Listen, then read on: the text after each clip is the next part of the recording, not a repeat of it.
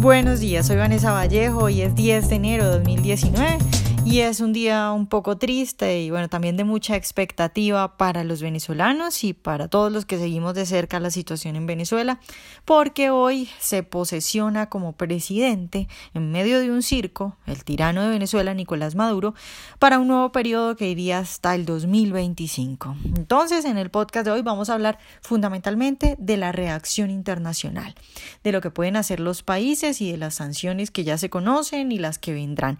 Y también vamos a hablar de lo que debería pasar en Venezuela hablando en materia de constitucionalidad.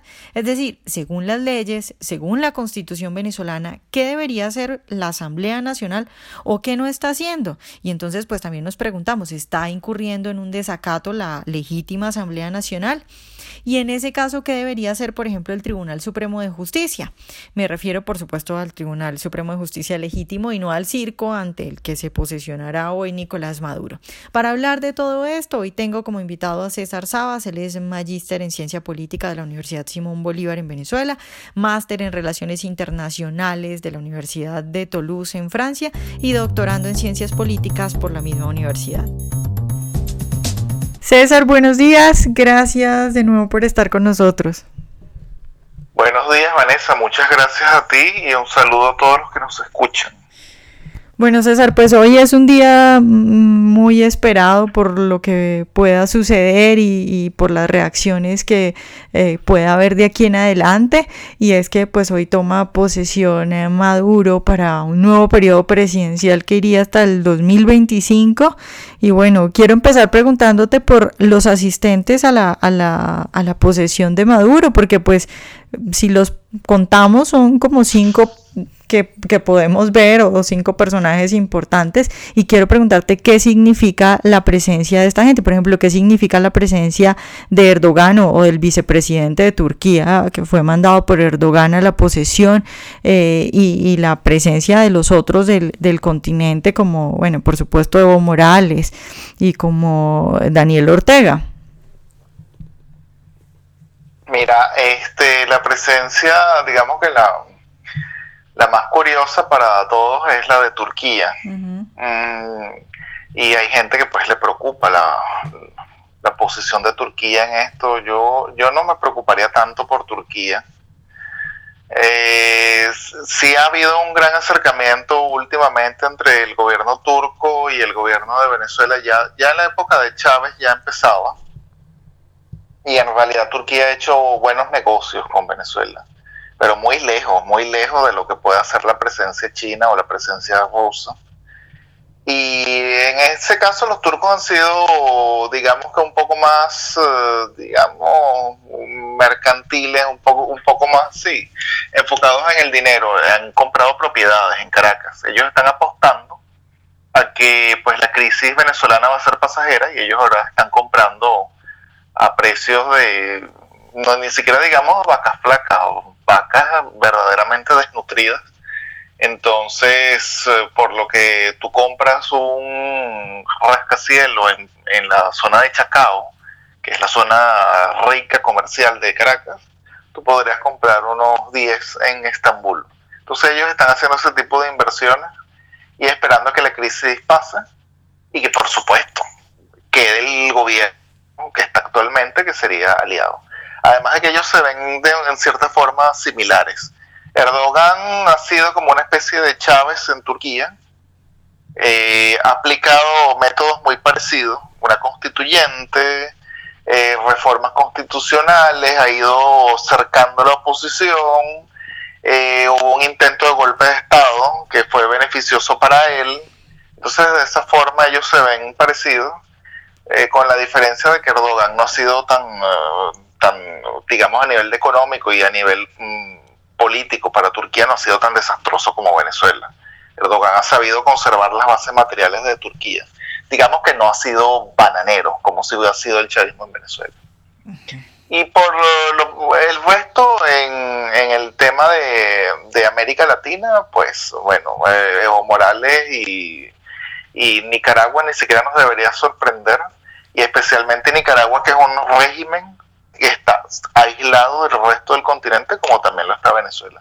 Por cierto, eso también es importante tocarlo con Turquía porque Turquía es otro gobierno que está de alguna forma aislado. Efectivamente no es el caso de Venezuela, no ha sido expulsado de ninguna organización internacional, tampoco tiene una alianza como tal de países en contra, pero Turquía ni siquiera pudo entrar en la Unión Europea, aunque oficialmente sigue siendo candidato, pero no va a entrar. Tiene pésimas relaciones con Alemania y con Francia. Eh, en el Medio Oriente, pues ha tenido una política errática en contra de Arabia Saudita. Entonces, digamos que estos acercamientos con Venezuela es también un intento por no verse aislado del mundo. Es decir, es la unión de los aislados. Claro. César, y la decisión de Andrés Manuel López Obrador, que bueno, también juega un papel muy importante en lo que puede venir para Venezuela, porque pues mucho se ha hablado del carácter, eh, digamos, internacional del socialismo y de, si, y de si ahora México va a ser el nuevo proveedor de Venezuela y de Cuba. Esto de que AMLO no vaya él, sino que mande, por ejemplo, al encargado de negocios de la Embajada de México en Venezuela, ¿cómo lo deberíamos leer? Bueno, lo que pasa es que ya México tuvo una actitud de apoyo al gobierno de Venezuela, eh, al régimen, con no, de, no firmar la declaración de Lima. Yo creo que México está siguiendo los pasos de España con Pedro Sánchez. Pedro Sánchez es de izquierda completa eh, y en mi opinión incluso radical. Lo que pasa es que son los que se disfrazan como de centristas que terminan atacando siempre a la derecha, aliándose con la izquierda radical, pero ellos son como una especie de centro. Entonces México está haciendo precisamente lo mismo con López Obrador. Él no quiere verse como alguien completamente chavista, como un gobierno chavista, pero ah, digamos que coquetea de cierta forma y el hecho de que mande a una representación del gobierno de México ya quiere decir que sí, está reconociendo el, el nuevo periodo presidencial de Nicolás Maduro y por supuesto que no va a ser eh, ninguna actitud hostil contra, contra el régimen.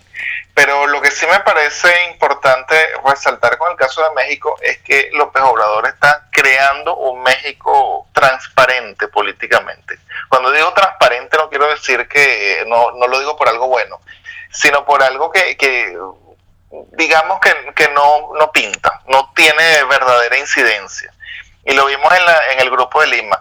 México no pudo en absoluto opacar la influencia que está teniendo el Brasil de Jair Bolsonaro. A la hora de la verdad, en el grupo de Lima se escuchó y se tomó las decisiones que fueron impulsadas por eh, el Brasil de Jair Bolsonaro y su canciller Araujo, entonces México está, está yéndose como que a, la irrelevancia política en el continente con Andrés Manuel López Obrador. Sí creo que pueda en un futuro terminar apoyando de alguna forma el gobierno de Cuba y el gobierno de Venezuela y eso va a traer consecuencias. Es para México como país. César, bueno, hablemos de, de, las reacciones que es tal vez lo más esperado y lo que la gente piensa, a ver si de verdad pueden servir o no pueden servir. ¿Cuáles serían las reacciones eh, de, los países y de los grupos de países más importantes que pudiéramos esperar a partir de hoy? Bueno, ya, ya de plano sabemos que no van a reconocer a Nicolás Maduro como presidente y van a, tomar la decisión de considerarlo una usurpación del, del, poder ejecutivo. Entonces, ahora los países lo que van a esperar es ver qué va a ser la oposición. Es ahí donde está el gran dilema. Los países obviamente quieren una salida del régimen. Algunos lo han dicho de forma más clara, otros menos clara, pero en realidad lo que se está buscando es una salida del régimen de Venezuela un cambio de gobierno. Entonces, a partir del día de hoy, pues Maduro, para muchos países, como por ejemplo para Brasil, como para los Estados Unidos, ya no es el presidente de Venezuela. Ahora queda por ver qué va a hacer la oposición y es ahí donde los otros países pues van a apoyar o no las acciones de la oposición. Pero respecto a eso, entonces, ¿qué queda por hacer? Porque mm, recientemente en la declaración esta del Grupo de Lima lo que ellos dicen, la que no quiso firmar Andrés Manuel López Obrador, la que no firmó México, lo que ellos dicen es que Maduro le debe pasar el poder a la Asamblea Nacional. Entonces, si estamos hablando de que hay un grupo de países, un grupo importante de países como el Grupo de Lima, que considera que la oposición es la Asamblea Nacional, ¿no estamos hablando de que a nivel internacional estamos bastante perdidos?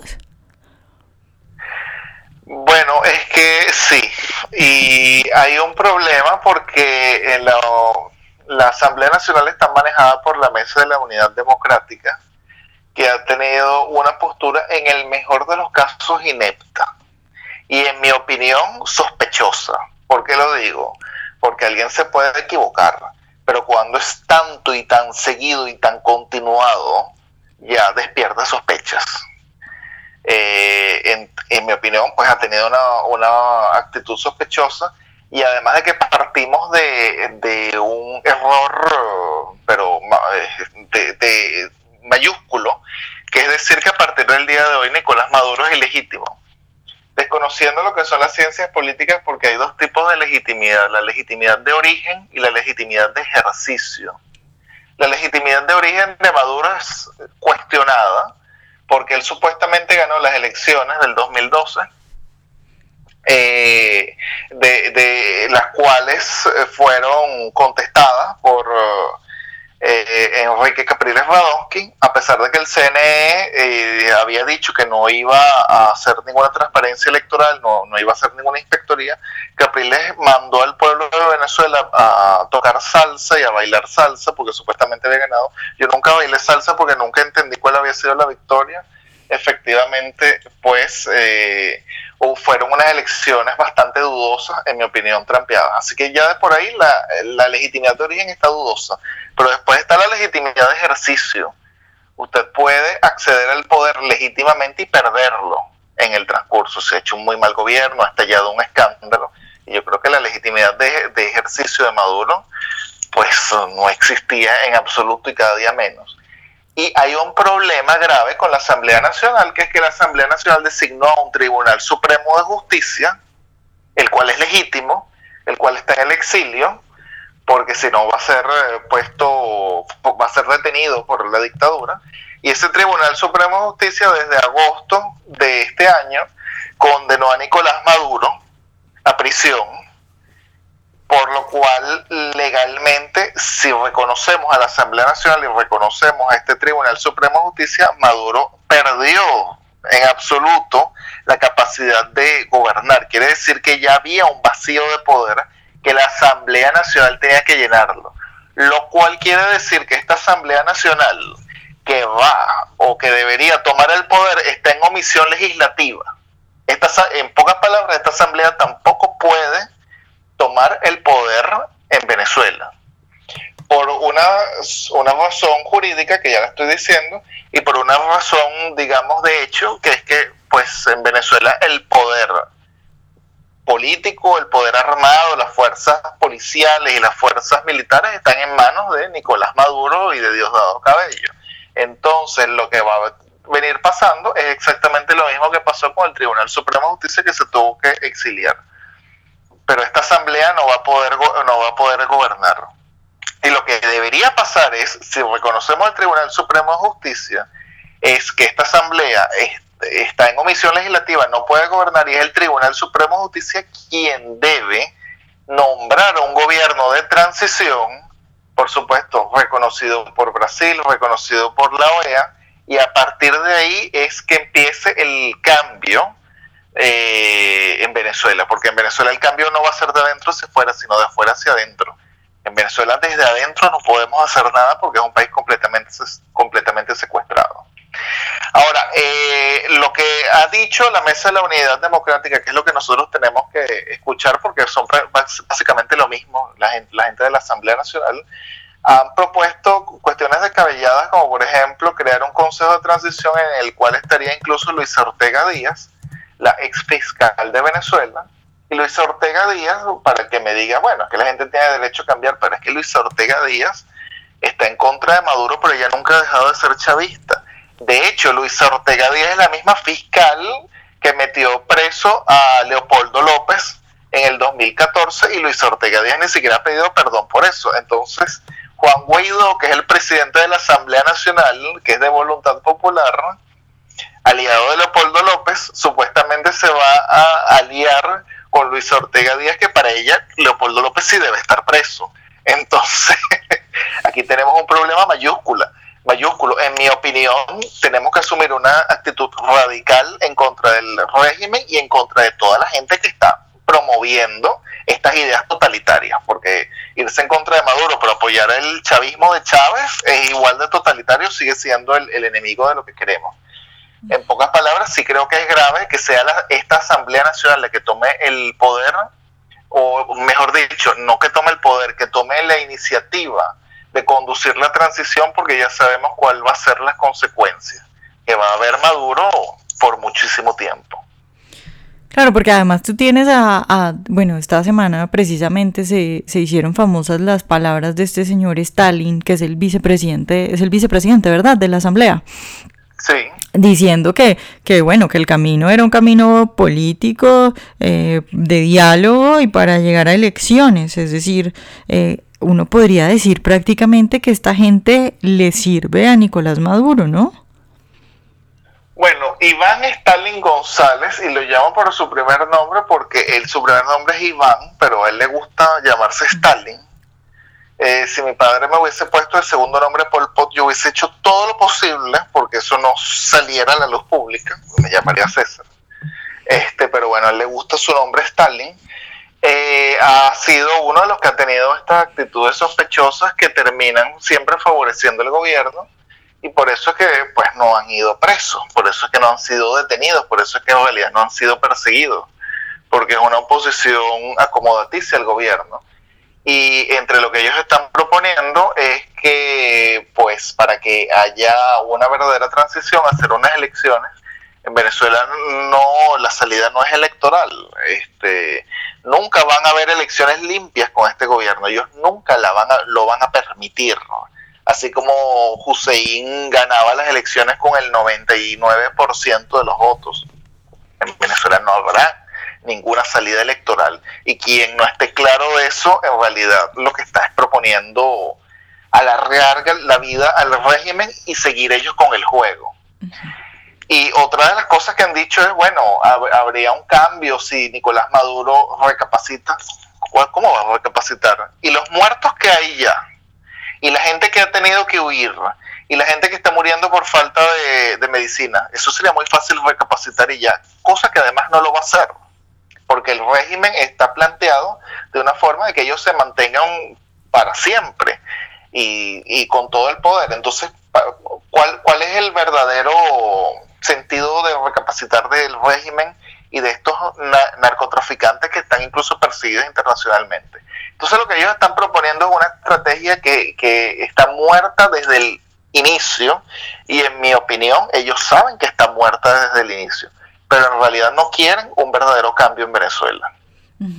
César, ya para terminar, eh, ¿qué deberían hacer los países que quieran ayudar a Venezuela? Eh, respecto, ya no digo a una intervención militar o algo así, sino que hablo de este tipo de sanciones porque se cuestiona mucho sobre si, este, si estas sanciones funcionan o no, o sea, en términos de diplomacia normal, ¿qué pudieran hacer los países para ayudar a Venezuela? No, las sanciones no funcionan. Eh, lamentablemente no. Lo que pueden hacer es que pues sea un gobierno, un régimen más débil económicamente y en, eso ayuda algo. Pero no, yo soy muy escéptico de cualquier ayuda que no sea verdaderamente militar. Yo soy un hombre realista y estudio conflictos y a la hora de la verdad es pues el uso de la fuerza lo que cambia las realidades y cambia las coyunturas si estos países del Grupo de Lima, suponte Argentina, Perú, no quieren enviar tropas, bueno, que no les envíen. Tampoco, también sabemos que sus ejércitos no están capacitados para ello. Pero por lo menos que no estén dando tantas declaraciones oponiéndose.